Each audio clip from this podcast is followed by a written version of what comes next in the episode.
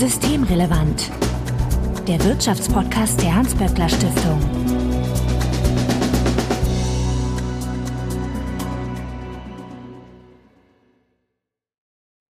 Heute ist Montag, der 22. Mai 2023. Willkommen zur 145. Ausgabe von Systemrelevant. Christina Schildmann, ich grüße dich. Ich grüße euch. Du leitest die Forschungsförderung in der Hans-Böckler Stiftung. Und Lea Schneidemesser, hallo. Hallo. Du bist Doktorandin am Weizenbaum-Institut für die vernetzte Gesellschaft in Berlin sowie an der Staatswissenschaftlichen Fakultät der Universität Erfurt und hast im Projekt Industrieplattformen Arbeitsorganisation im Ländervergleich für die Hans-Böckler Stiftung geforscht.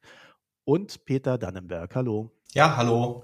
Du bist Wirtschaftsgeograf und leitest seit 2013 die Arbeitsgruppe Stadt- und Regionalentwicklung am Geografischen Institut der Universität zu Köln und hast für die Hans-Böckler-Stiftung im Projekt räumliche Beschäftigungseffekte zunehmenden Onlinehandels geforscht.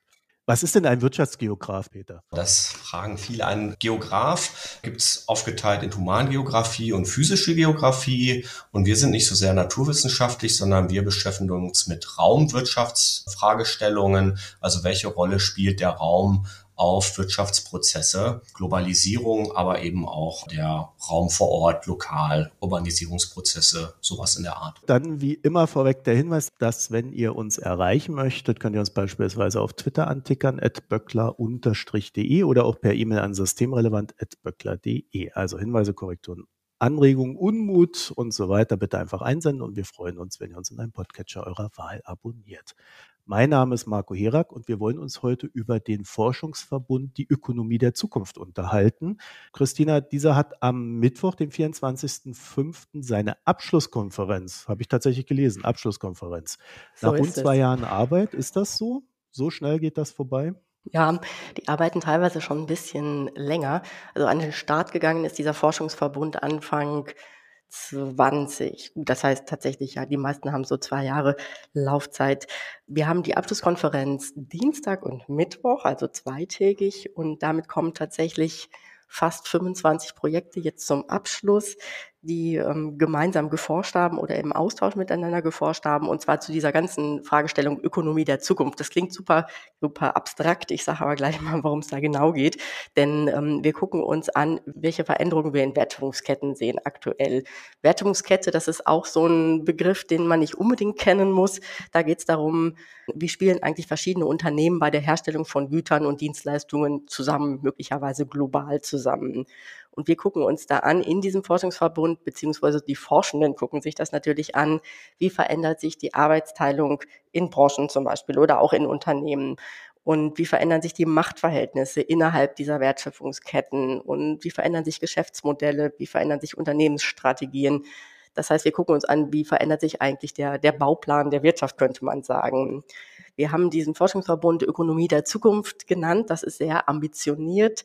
Die WissenschaftlerInnen sind natürlich keine Hellseher, aber sie schauen eben auf die Veränderungen durch die Corona-Pandemie, durch den russischen Angriffskrieg in der Ukraine, aber auch durch die längeren Veränderungstreiber Globalisierung und Digitalisierung und aus diesen Veränderungen können wir dann wiederum Schlüsse ziehen zu Entwicklungen in der Zukunft. Das ist das, was wir versuchen. Das können wir aber an diesen beiden Projekten, die wir gleich vorstellen, ähm, mal genauer zeigen, was das eigentlich heißt. Denn wir wollen ja ganz konkret über zwei Projekte heute reden. Und zwar ähm, die ähm, beiden, beiden Projekte Industrieplattformen im Ländervergleich und räumliche Beschäftigungseffekte zunehmenden Onlinehandels. Ich will noch ein, zwei Sätze dazu sagen, Marco, wenn ich darf, warum wir diese Projekte heute hier gerade vorstellen, stellvertretend für den kompletten Forschungsverbund.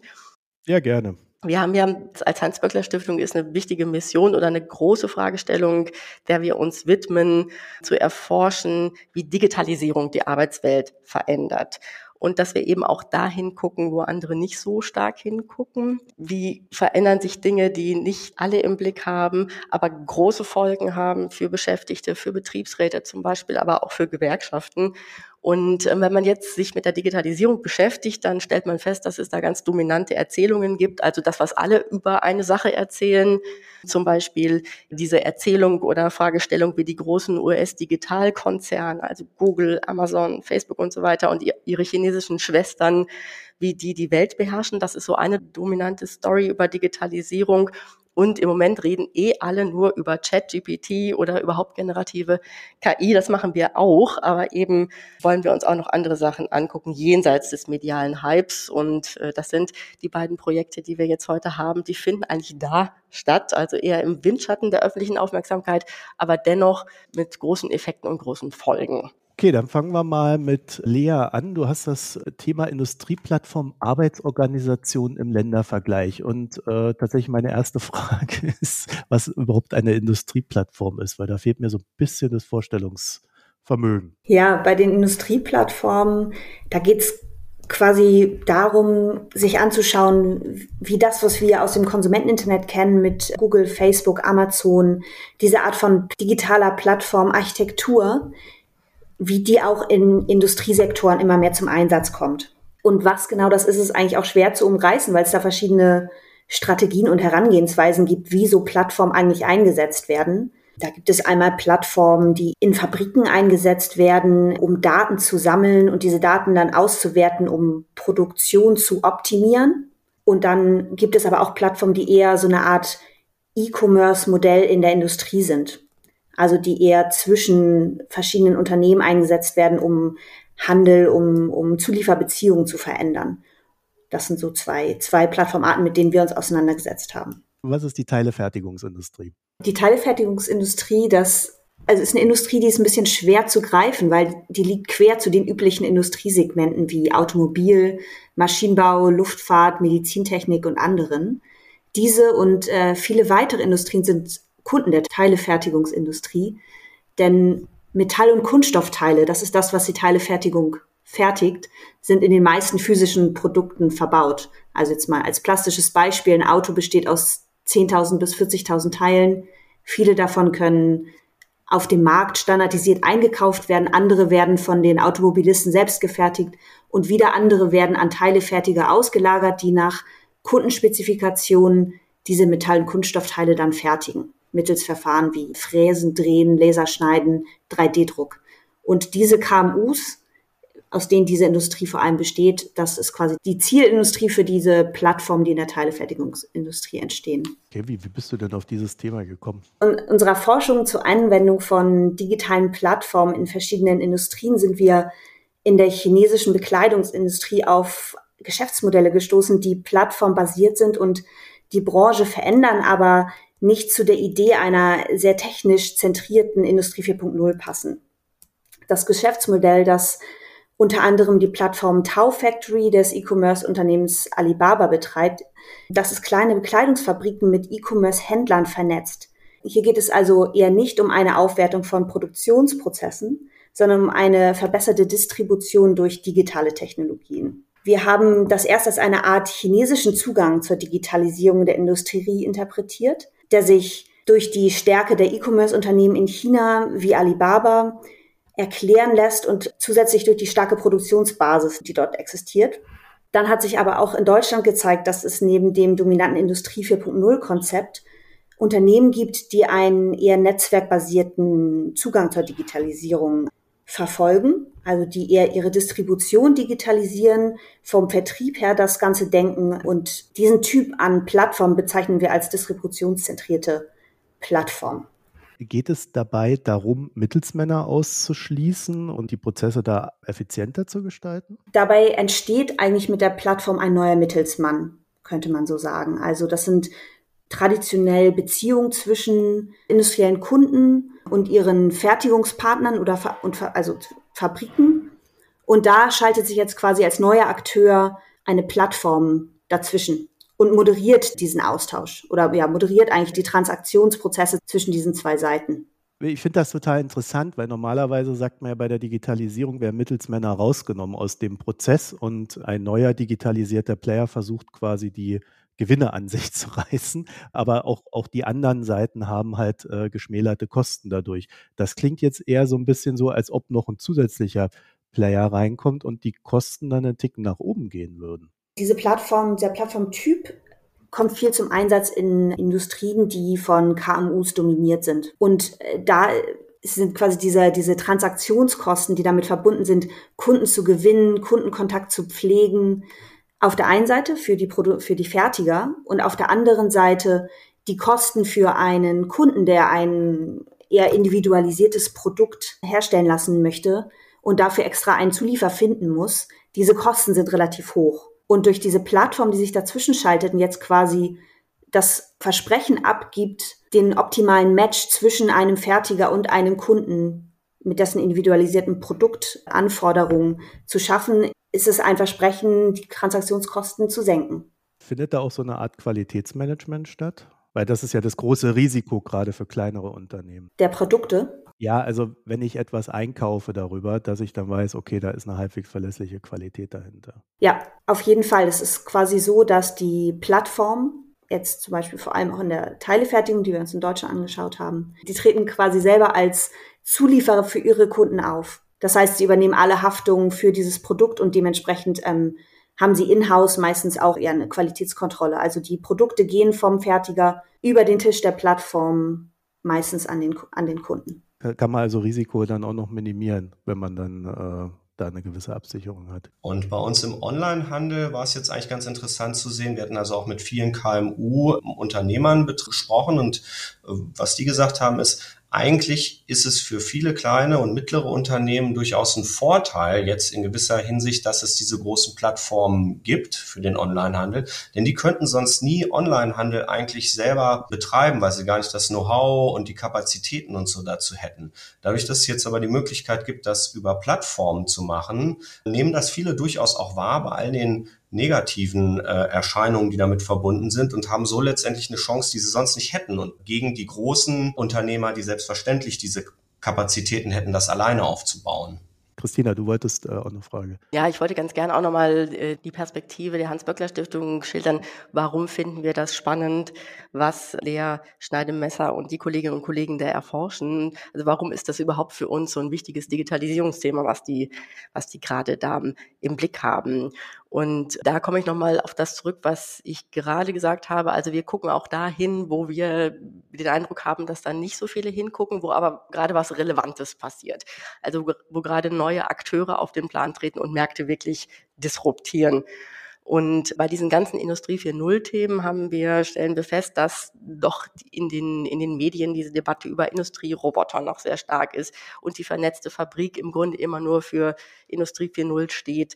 Das ist aber ein Blick, der sehr auf das einzelne Unternehmen fixiert ist und die Produktion und nicht auf eine gesamte Marktstruktur. Also auch die Frage, mit was für Märkten haben es da eigentlich Gewerkschaften und Betriebsräte etc. zu tun. Und wir wollen uns ja in diesem Forschungsverbund Ökonomie der Zukunft immer die stärksten Veränderungstreiber angucken. Also was ähm, erzeugt da die stärkste Veränderungsdynamik? Und deswegen fanden wir dieses Phänomen dieser Industrieplattform spannend. Ähm, ihr habt ja gerade schon darüber geredet. Diese zweiseitigen Plattformen sind ja eigentlich nichts Neues. Also diese Marktplätze, die Angebot und Nachfolge verbinden, das hat man auch bei Helbling, das hat man ja im Grunde auch bei Amazon. Aber ähm, das ist jetzt in der Industrie und wir wollten gucken, ob das äh, ein Game Changer ist. Und zwar in der globalen Arbeitsteilung. Da auch die Frage gestellt, was ist eigentlich dieses Internet of Things, dieses Mysteriöse und ähm, wie, wie wirkt das eigentlich? Da fanden wir auch den Vergleich China und Deutschland spannend. Denn die einen kommen ja aus diesem Kontext Made in China 2025 und die anderen aus Industrie 4.0. Also sind das ganz unterschiedliche Entwicklungspfade. Das fanden wir spannend und Blick auf die Befunde fand ich auch viel davon interessant, was daraus gefunden worden ist. Und das ist das, was Lea auch gerade schon gesagt hat. Die echte Revolution findet in dieser Branche, diese Teileindustrie, über die vielleicht gleich auch nochmal reden, ähm, nicht in der Produktion statt, sondern in der Distribution. Das äh, ist eine zentrale Erkenntnis. Also zwischen all dem, was zwischen Kunde und Hersteller stattfindet und nicht, was da auf dem Shopfloor stattfindet. Interessant fand ich auch, um das noch loszuwerden hier, in der öffentlichen Debatte kommt im Moment ganz oft dieses Wort Deglobalisierung vor, also eigentlich einen Rückgang der Globalisierung oder zum Ende kommen der Globalisierung. Und hier haben wir das Gegenteil vielleicht, also wenn sich das so stark durchsetzt, ähm, wie es möglicherweise aussieht. Denn diese Plattformen, die machen ja einen Markt, der vorher regional war, plötzlich global. Zumindest bietet es die Möglichkeit. Und darum ist das für uns gerade ein spannendes Thema, um hinzuschauen. Also das ist genau das, was Christina gerade gesagt hat, was so spannend ist an diesem Thema, auch an dieser, an diesem, an dieser Industrie oder diesem Plattformtyp, dass es einfach so ein bisschen so ein Gegenentwurf auch zu dem ist, was wir unter Digitalisierung in Deutschland verstehen, das Industrie 4.0 Konzept, ne? was halt ganz stark technologiefokussiert ist, auch sehr kostenintensiv für die Unternehmen und etwas, was für viele kleine KMUs gar nicht zu leisten ist in der Kostengröße. Ne? Und dann ist mal die Frage, sind das jetzt Unternehmen, die, an denen die Digitalisierung vorbeigeht? Oder sind das Unternehmen, die irgendwie einen anderen Weg finden, an der Digitalisierung, auch von der Digitalisierung zu profitieren? Ob das jetzt genau dieses Plattformmodell wirklich ist, ist, ist glaube ich, noch fraglich. Aber diese Idee zu sagen, es ist etwas, wo die KMUs selber keine großen Kosten haben und sofort irgendwie ihre ganze Produktion modernisieren müssen, sondern es ist einfach eine Kundenschnittstelle, die sich verändert und sie dadurch nicht mehr so der, der analoge Anhang einer sich verändernden Industrie sind, sondern selbst quasi darüber auch die Möglichkeit haben, von einer digitalen Kundenschnittstelle zu profitieren. Jetzt haben wir ja bei diesen Plattformen eigentlich immer wieder beobachtet, dass die, sage ich mal so, den Markt an sich reißen. Ne? Endverbraucher kennen das natürlich von Amazon und ähnlichen, aber gibt es da ähnliche Tendenzen, dass es dann quasi diese eine große Plattform ist, die beginnt, diesen Markt zu dominieren und dann natürlich auch die Preise nach oben zieht oder ist das noch gar nicht absehbar? Ja, aber auf jeden Fall ist auch äh, bei dem ganzen Thema für uns eine wichtige Ausgangsfrage. Ne? Wenn man jetzt sich Plattformen in der Industrie anschaut, funktionieren die genauso? Also kommt es da zu einer Machtkonzentration, wie wir das in anderen Bereichen sehen? Und da kann man bisher sagen, das ist noch nicht auf die Art zu beobachten. Also es ist natürlich auch ein jüngerer Markt. Also man kann von Industrieplattformen oder vielmehr auch von diesen distributionszentrierten Plattformen sagen, die sind so Mitte der 2010er Jahre entstanden, sind noch, also sind wirklich noch äh, junge Konzepte, die auch noch viel Ausbreitungsmöglichkeiten haben. Also das sind teilweise bei den großen Plattformen in dieser Teilefertigungsindustrie bis zu 75 Prozent Wachstum ähm, im letzten Jahr von der größten Plattform Xometry. Aber es sind immer, wir zählen global und da 64 Plattformen im Moment und viele Fertiger, die kooperieren mit diesen Plattformen, aber die verlassen sich jetzt nicht 100 Prozent auf die Aufträge, die sie über die Plattform generieren, sondern es ist eher so ein Mischkonzept aus, sie haben ihre traditionellen Kunden, die sie, mit denen sie schon langjährige Kundenbeziehungen haben. Und gleichzeitig haben sie immer so ein gewisses Volumen an Produktionskapazitäten, dass sie schwer ausgelastet bekommen. Und da helfen diese Plattformen jetzt quasi diese letzten 10, 20 Prozent auszulasten. Und das kann ja in zwei Richtungen gehen. Äh, Lea schreibt ihr ja auch in eurer, in euren Texten dazu. Das finde ich auch interessant, dass jetzt die Frage ist, in welche Richtung entwickelt sich das? Also wird es was Gutes für diese kleinen und mittelständischen Unternehmen in der Teilefertigungsindustrie oder eher was Schlechtes? Da, ähm, wenn ich das jetzt mal so vereinfachen darf, habt ihr so zwei Wege gezeichnet, die es nehmen könnten. Zum einen, also das Negativszenario, das wäre so ein globaler Dumping-Wettbewerb um die niedrigsten Preise, wo diese kleinen und mittelständischen Unternehmen komplett ausgepresst werden, gegeneinander weltweit konkurrieren und eben eine Plattform oder wenige Plattformen alle Macht haben über die Daten, über die Unternehmen, die da nachfragen oder die da anbieten. Das wäre dann das Modell Amazon, also das absolute Machtasymmetrie. Und dann gäbe es noch das andere Modell, was ja auch dran ansetzt, dass dieses, äh, die müssen alle immer ausgelastet sein, Problem löst, aber von dem alle profitieren. Das nennt ihr, glaube ich, High Road Fahrt. Und das heißt, äh, die kleinen und mittelständischen Unternehmen profitieren, haben eine gute Antwort auf ihr Auslastungsproblem, werden an den Effizienzgewinnen beteiligt. Das heißt aber, dass sie ihre Abläufe digitalisieren müssten. So habe ich das verstanden, was ihr dazu rausgefunden habt. Also es gibt zwei Richtungen, die eingeschlagen werden könnten und ihr könnt noch nicht ganz sagen, in welche Richtung es geht, aber das lässt sich natürlich auch beeinflussen, sicherlich. Ich glaube, erstmal ist es ein wichtiges Thema, dass die Größe des Netzwerks scheint nicht unbedingt, also des Fertigernetzwerks scheint nicht unbedingt ausschlaggebend zu sein für den Erfolg der Plattform. Es ist eher, es geht eher um so, ein, so eine feine Balance zwischen Kundenstamm und Fertigungspartner, auf die sich auch die Plattformen verlassen können. Das ist so ein Modell, also dass es einfach äh, kleine Gruppe an Unternehmen, mit denen enger kooperiert wird, denen auch gewisser also Auslastung zugesagt wird. Und dann gibt es Plattformen, wie die größte Plattform auf dem Markt, Xometry, die wirklich auf Masse gehen und auf, auf Größe des Netzwerks und da dann auch eher so mit so Auktionsmodellen arbeiten, wo sie quasi Aufträge dann an den quasi niedrigstbietenden, also den, der den niedrigsten Preise bietet, vergibt. Und im Moment existiert beides nebeneinander. Und das High Road Szenario ist auch noch mal eins, das wirklich eher im Moment als Konzepte existiert, wo darüber sich Gedanken gemacht wird, wo es darum geht, wie man diese Verbindung zwischen Digitalisierung der Distribution mit dann auch einer Aufwertung der Produktionsunternehmen verbinden kann.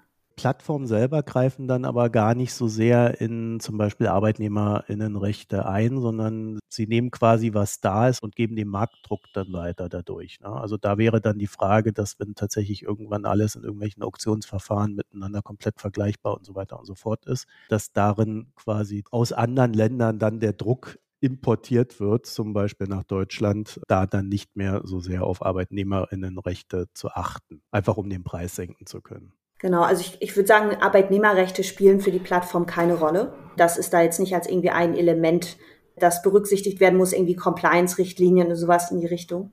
Und das mit dem Preisdruck, das ist auf jeden Fall gegeben. Also es war auch im Interv in Interviews, die wir geführt haben, dieses quasi diese Markttransparenz, die die Plattform schaffen, dadurch, dass sie mit so viel Fertigungspartnern kooperieren und wissen, wer wie lange für welches Produkt braucht, zu welchem Preis es produziert wird, können sie quasi dann anderen auch vorschreiben, ja, wenn ihr mit uns kooperieren wollt, die Fertigungspartner in Asien, den USA, die produzieren in zwei Wochen. Wenn ihr in Europa auch dabei sein wollt, dann müsst ihr gucken, dass ihr die gleichen Zeiten schafft. Also es ist schon ein sehr starker Markteingriff dann an der Stelle. Ne? Mhm. Und das nutzen dann die Plattformen auch. Also das sieht man, dass sie dieses dieses, ich, ich will es jetzt mal nicht Machtbewusstsein nennen, aber dass sie, dass sie da eingreifen und sagen, pass auf Leute, also da müsst ihr aber schon mithalten können.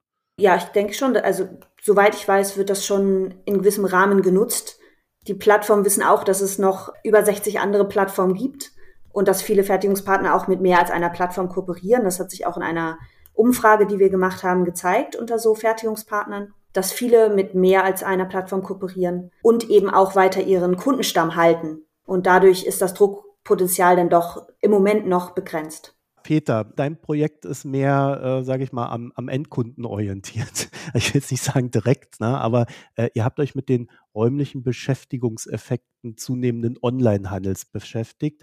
Das heißt, in vielleicht meinen Worten, äh, korrigiere und ergänze mich gerne, ein Online-Shop macht auf, zieht Kunden, Kundinnen an sich und dadurch braucht es dann nicht mehr die Verkaufsfläche in der Stadt. Ist das richtig? Äh, sowas gibt es, genau. Ähm, es gibt auch das umgekehrte Phänomen, dass man also feststellen kann, gerade beispielsweise im Lebensmittel-Onlinehandel oder im Quick-Commerce, dass die Nähe zum Kunden für äh, bestimmte Lager beispielsweise wieder von größerer Bedeutung ist. Also klassischerweise auch im Onlinehandel, wenn er über Versand oder wenn er nicht besonders schnell gehen muss, dann sind die Lager hm, häufig so am Stadtrand, also schon in Kundennähe, aber irgendwie so an der Autobahn oder sowas. Und jetzt sehen wir aber, wenn es also schnell gehen muss beispielsweise, was man mal so sieht mit Gorillas oder ähnliches, dann braucht es auch sogenannte Mikrolager oder so, wo die dann vor Ort entstehen müssen, damit man in sehr, sehr kurzer Zeit frische Produkte, vielleicht auch was Warmes zu essen oder sowas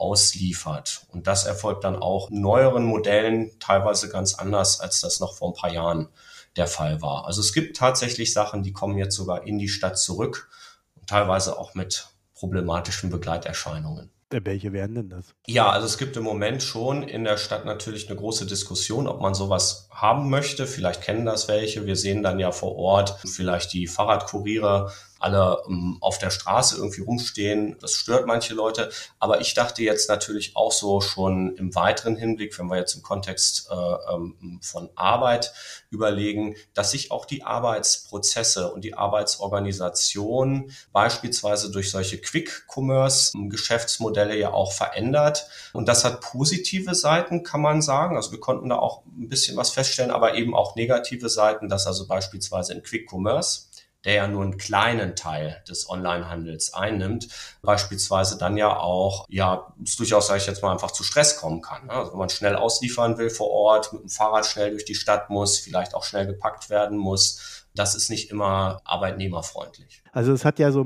so ein paar Aspekte. Wir haben in den, glaube ich, in den letzten Jahren sehr viel darüber diskutiert, dass die Innenstädte immer leerer werden, weil durch den Onlinehandel die Leute nicht mehr in die Stadt müssen, äh, weniger Geschäfte vorhanden sein müssen und so weiter und so fort. Ich glaube, wir erleben gerade auch so eine kleine Pleitewelle bei äh, Bekleidungsgeschäften oder zumindest bei Verkäufern von Bekleidung. Ob da neue entstehen, das, das äh, vermag ich jetzt nicht zu sagen. Aber da ist die Innenstadt ja schon unter Druck. Und, und, wenn ich dich jetzt so höre, könnte ich vermuten, da kommen jetzt Lager rein. also statt einem Geschäft haben wir dann halt da ein Lager und äh, von dort aus wird mir dann mein, mein Essen, mein was auch immer gebracht. Es geht jetzt ein bisschen raus von dem, was wir jetzt in dem Projekt untersucht haben, okay. aber vielleicht trotzdem dazu zwei, drei Gedanken. Das Thema Innenstädte, wo man diskutiert, dass es zu einer Verödung der Innenstädte kommt, ist, würde ich sagen, mindestens seit Anfang meines Studiums 1998 war das, glaube ich, ein Riesenthema.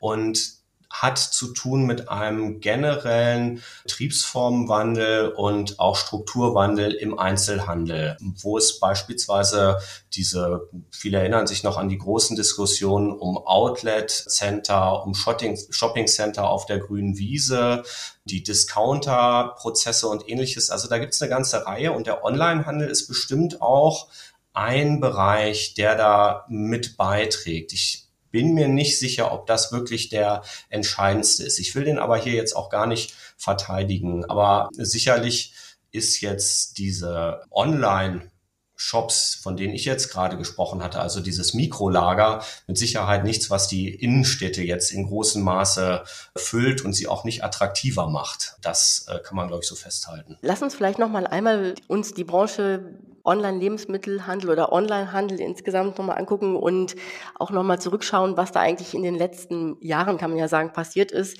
Denn mhm. äh, Peter, ihr guckt euch das ja auch unter dem Aspekt an Corona als Veränderungstreiber. Was ist da mhm. eigentlich alles so aus dem Boden geschossen? Was ist da passiert? Wir beschäftigen uns, das hattest du ja, das hatte Marco auch gesagt, schon länger mit dieser Frage, auch Veränderungen, Veränderungen im Einzelhandel. Aber das hat ja jetzt nochmal eine neue Dimension, dieses Phänomen des E-Commerce, also im Einzelhandel erhalten in den letzten Jahren. Vielleicht magst du dazu ein bisschen was sagen, wie sich das aus eurer Sicht entwickelt hat. Ja, sehr gerne. Ja, also über die Jahre kann man natürlich sehen, äh, auch vor Corona schon ist der Onlinehandel kontinuierlich gewachsen. Es gibt eine ganze Reihe neuer Geschäftsmodelle, die entweder entstanden sind oder teilweise aus Nischen zur Bedeutungslosigkeit sozusagen herausgewachsen sind. Und es ist noch nicht überall entschieden, welche Modelle sich da jetzt wie weit durchsetzen werden. Also wir unterscheiden da Modelle, wo man über die eigene Webseite was anbietet oder eben über die Plattform, die wir eben von Lea gehört haben, gibt es natürlich da auch, ob man selber zustellt oder über einen Lieferdienst oder Versand Produkte an den Kunden bringt oder ob der Kunde die Ware selber abholt. Da gibt es also im Moment relativ viele Sachen, von denen wahrscheinlich einiges auch wieder äh, in den nächsten Jahren vielleicht wieder an Bedeutung verliert. Und Elektronik oder auch Bekleidung hatten schon relativ hohe Anteile im, hat der Onlinehandel auch schon vorher eine relativ große Rolle gespielt. Und beim Lebensmitteleinzelhandel konnte man sehen, dass der Onlinehandel da jetzt während Corona ganz, ganz schnell ja, sich verdoppelt hat. Das ging relativ schnell. Man muss allerdings auch sagen, auf sehr niedrigem Niveau, also knapp vielleicht so drei Prozent bei den Lebensmitteln werden jetzt über Onlinehandel vertrieben. Fast alles immer noch über den Lebensmittelhandel. Und im Durchschnitt bei allen Branchen sind das aber schon so 18 Prozent. Und Corona hat dem Lebensmittel-Onlinehandel jetzt speziell wirklich da also so ein Boost gegeben. Was allerdings bei Corona zu betrachten ist, also bei vielen herrscht ja so die Vorstellung vor, dass durch Corona jetzt so eine riesige Verlagerung vom stationären Handel auf den Onlinehandel stattgefunden hat, äh, weil man nicht mehr in die Läden durfte. Und das war auch teilweise so. Aber vieles war auch für den Onlinehandel nicht einfach. Und das sieht man auch jetzt, wenn man so anschaut. Also jetzt im letzten Jahr 2022 ist der jetzt nicht mehr so stark gewachsen. Und das liegt auch daran, also es hat mir so ein Händler für, für Fanartikel und Fanbekleidung mal letztens auf den Punkt gebracht und sagte, ja, wenn keine Fußballspiele jetzt stattgefunden haben, keine Konzerte, dann bestellen die Leute auch keine T-Shirts. Und das geht schon an die Substanz. Also auch Online-Geschäfte, Lieferketten wäre auch nochmal ein anderes Thema zu Lieferbereich, hat also auch durchaus auch zu knapsen gehabt in manchen Bereichen. Auch Corona hat jetzt nichts, also weil es ist ja, ich will es jetzt nicht Mythos nennen, aber das ist ja so Allgemeinwissen. Corona hat zu einer, zum starken Anstieg des Onlinehandels geführt und alle haben profitiert, aber äh, etwas differenzierter drauf geguckt, ist es nicht zwingend so. Und jetzt haben wir ja hinten raus äh, auch, auch wieder eine Normalisierung gerade, die am die wir erleben in der Hinsicht. Ja, ich glaube, das hast du gut zusammengefasst. Also es hat einen Boom gegeben, ganz klar, aber vieles hat halt auch jetzt, also es, es gab eine Diskussion, ist der Onlinehandel der Tod von Tante Emma? Tante Emma-Läden waren in vielen Bereichen schon vorher gestorben und da hat es jetzt vielleicht noch ein bisschen nachgeholfen. Und wie gesagt, viel, in vielen äh, Sektoren oder in vielen Bereichen gab es auch tatsächlich Probleme, auch im Onlinehandel. Und wie verändert das jetzt die Innenstädte? Wie gesagt, nicht Thema jetzt in unserem Projekt. Meine Meinung dazu jetzt äh, von dem, was ich auf Tagungen mitbekommen habe, wäre die, dass der Onlinehandel mit Sicherheit auch dazu beiträgt, dass es zu einem Rückgang im Bereich der stationären im, im Handel kommt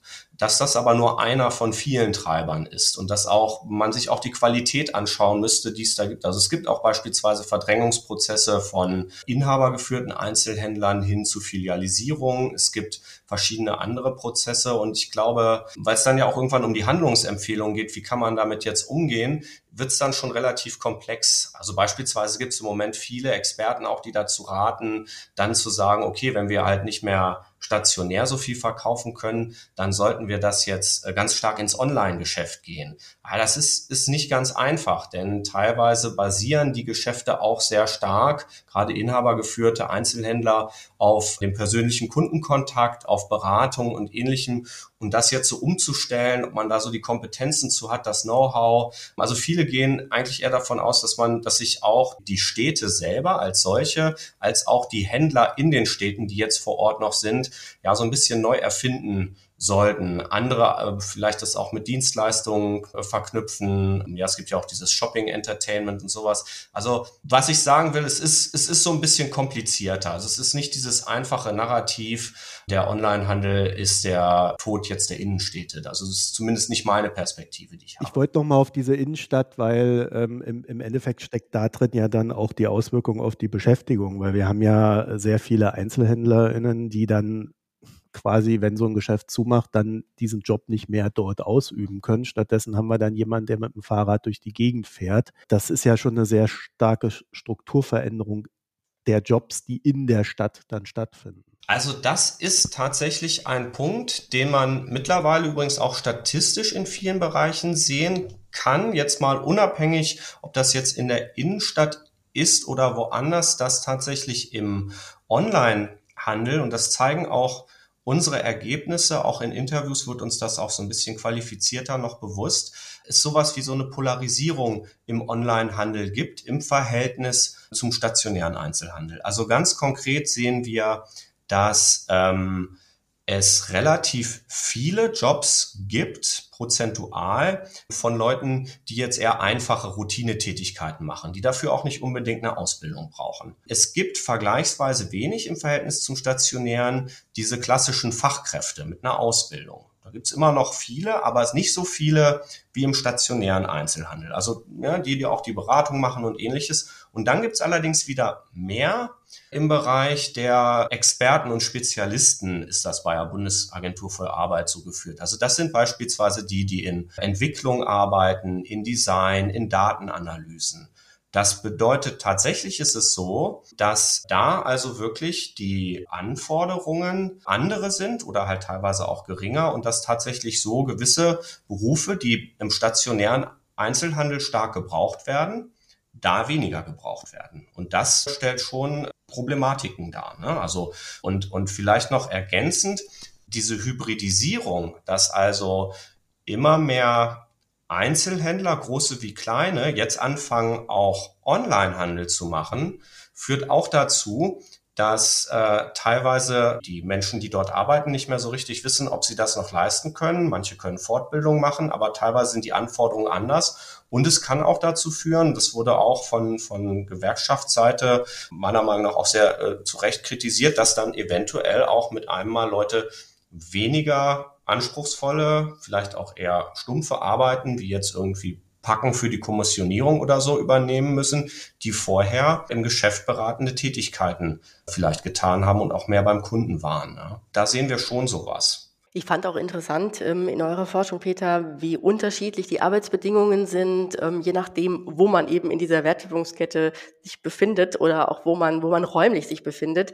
Ihr beschreibt ja diese ähm, im Grunde Dreigliederung der Branche. Das heißt, es gibt diesen technisch-administrativen Bereich, das sind dann ja auch oft Startups und ähm, da sind dann sehr, sagen wir mal, kollegiale, nicht hierarchische, intrinsisch motivierte Arbeitsverhältnisse mit allerdings auch sehr viel Zeitdruck drin. Das beschreibt ihr auch.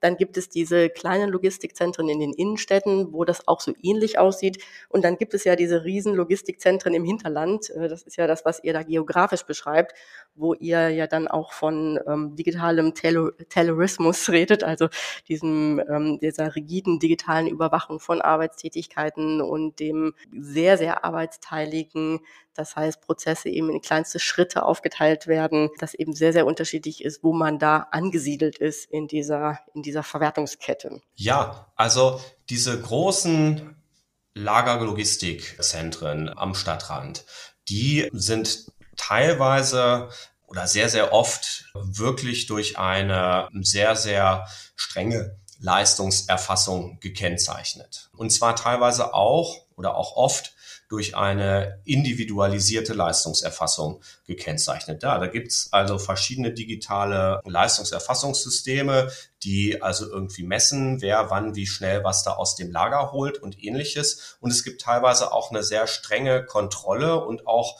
Vorgaben, wie man sich in diesem Lager verhalten soll und muss. Also welchen Weg man da wie lang geht, dass man effizienter was rausgreift und ähnliches. Und das hat würde ich sagen, zwei Effekte, die durchaus problematisch sind. Der erste ist eben, dass also diese Erfassung, die ja auch zur Effektivität beiträgt oder so, auch dazu genutzt werden kann, halt wirklich auch Kontrolle streng auszuüben und gegebenenfalls auch zu sagen, also gewisse Prämien, die man erreichen könnte, bekommt jetzt jemand nicht, weil er vielleicht zu langsam war oder sowas in der Art. Sowas gibt es. Es ist bei den meisten Unternehmen, die wir befragt haben, nicht der Fall gewesen, aber das gibt es und gerade bei den großen und dann sind da auch vielleicht sehr viele beschäftigt. Der zweite Bereich, den ich da eben mit meinte, ist auch, dass man da nicht mehr überall langlaufen sollte. Also eine Arbeitnehmerin beschrieb beispielsweise, früher konnte ich mal auch noch in Ruhe der Kollegin Hallo sagen, kurz mit der quatschen oder so. Jetzt ist das sofort aufgefasst, dass ich da jetzt vom Weg abgekommen bin. Und das ist natürlich was, wo sich Arbeitnehmende auch stark gegen wehren. Und was natürlich vor allen Dingen da auftaucht, wo es eventuell jetzt äh, Betriebsräte vielleicht nicht eine starke Position haben oder es vielleicht auch äh, aus irgendwelchen Gründen noch keine richtigen gibt oder sowas. Also das ist ein richtiges Problem. Wie gesagt, nicht bei allen, aber äh, schon auch bei einigen relativ großen Unternehmen. Vielleicht auch noch ganz interessant, ein Vorteil vielleicht, den man bei diesen, nicht bei den gerade beschriebenen, aber bei den generellen Entwicklungen sehen kann, dass jetzt auch die Nachfrage nach diesen einfachen Tätigkeiten wieder relativ stark zugenommen hat, ist vielleicht auch der, also beispielsweise, wenn ich keine Ausbildung habe, wenn ich vielleicht auch noch keine Berufserfahrung habe, wenn ich vielleicht auch kein Deutsch spreche oder nur ganz wenig Deutsch, habe ich in vielen Bereichen des Onlinehandels tatsächlich eine relativ einfache Möglichkeit, da auch Beschäftigung zu finden. Und zwar, und das war relativ erstaunlich, wir hatten das auch nochmal statistisch nachgeschaut, tatsächlich ist auch der Anteil derer, die sozialversicherungspflichtig beschäftigt sind, im Onlinehandel im Moment zumindest höher als im stationären Handel. Also diese Integrations Kraft ist zum Teil auch, auch gegeben, ne? bei all den Problematiken, die dann wieder mit reinkommen, die ich eben beschrieben habe, die sich teilweise auch beim Lohn wiederfinden. Also auf der negativen Seite, hatte ich eben noch nicht erwähnt, muss man auch sehen, dass viele halt dadurch versuchen, dass das Geschäftsmodell ja auch ein bisschen anders ist, also mehr logistikorientiert, auch nach Logistiktarif zu bezahlen. Und der Logistiktarif ist halt niedrigerer als der Einzelhandelstarif. Das ist ja einer der bekannteren äh, Arbeitskämpfe, anderem bei einem großen Versandhändler. Ja, genau. Das ist ja aber auch der Punkt, dass da Gewerkschaften ja inzwischen sehr stark sich auch engagieren in diesem Bereich des, äh, dieser Logistikzentren, wenn ich das richtig sehe, und das ja als, als einen großen Kampfplatz äh, betrachten, was es ja auch ist. Damit wären wir dann am Ende der Folge. Ich bedanke mich recht herzlich bei Christina Schildmann. Ich danke auch. Lea Schneidemesser. Ja, vielen Dank. Und Peter Dannenberg. Ja, herzlichen Dank. Wenn ihr noch ein paar Anmerkungen, Ideen, Fragen oder sonstiges habt, systemrelevant.böckler.de ist unsere E-Mail-Adresse, böckler-de. Da findet ihr uns auf Twitter und natürlich freuen wir uns, wenn ihr uns in einem Podcatcher eurer Wahl abonniert. Euch vielen Dank fürs Zuhören und bis nächste Woche. Tschüss. Tschüss. Tschüss. Tschüss. Das war Systemrelevant, Wirtschaftspodcast der Hans-Böckler Stiftung.